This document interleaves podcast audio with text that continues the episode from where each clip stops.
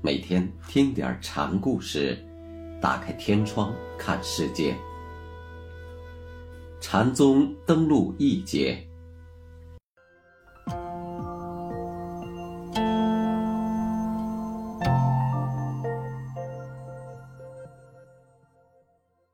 今天讲南泉普愿禅师的第六个故事。这个故事也很有名。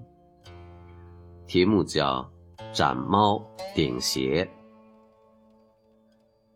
南泉禅师有一次见东堂的和尚和西堂的和尚在争一只猫，禅师一把将猫抓了起来，带到法堂，放在桌上，手执利刃，对两旁的和尚说：“你们说，说得即救了此猫，说不得。”就斩了他。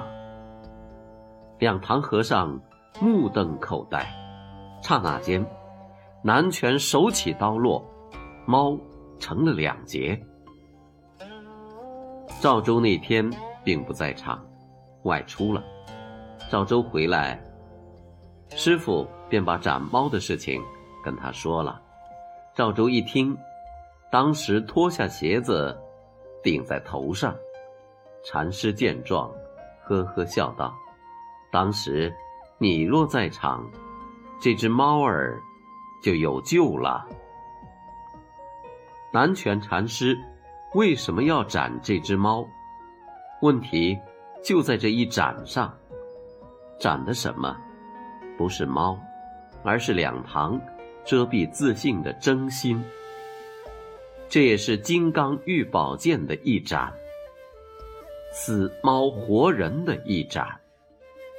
南拳要两堂说，说得便不斩，说不得就斩。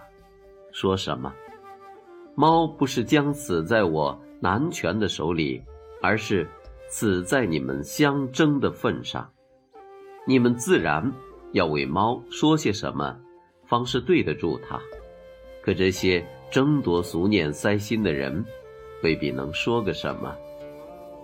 平日学佛参禅的功夫呢，学问呢，都被南拳这一出人意外的举动吓没了。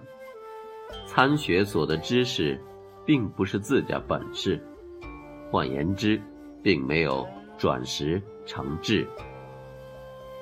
慧不是知识，而是慧力，是应付生活各种情态的自信，是活泼泼的生机。两堂和尚，并没有参悟出这一自信。准确的说，他们的参禅拜佛，只是真心的一部分。一遇紧急状态，便空无所有了。这空，不是真空，真空是自信突现后的自由活脱，而生机不曾脱出的空，是死寂的空。南拳要斩的，就是要把他们的死空逼出来，令其自悟真空。老和尚残忍的死命刀，正是令人警悟的活命剑。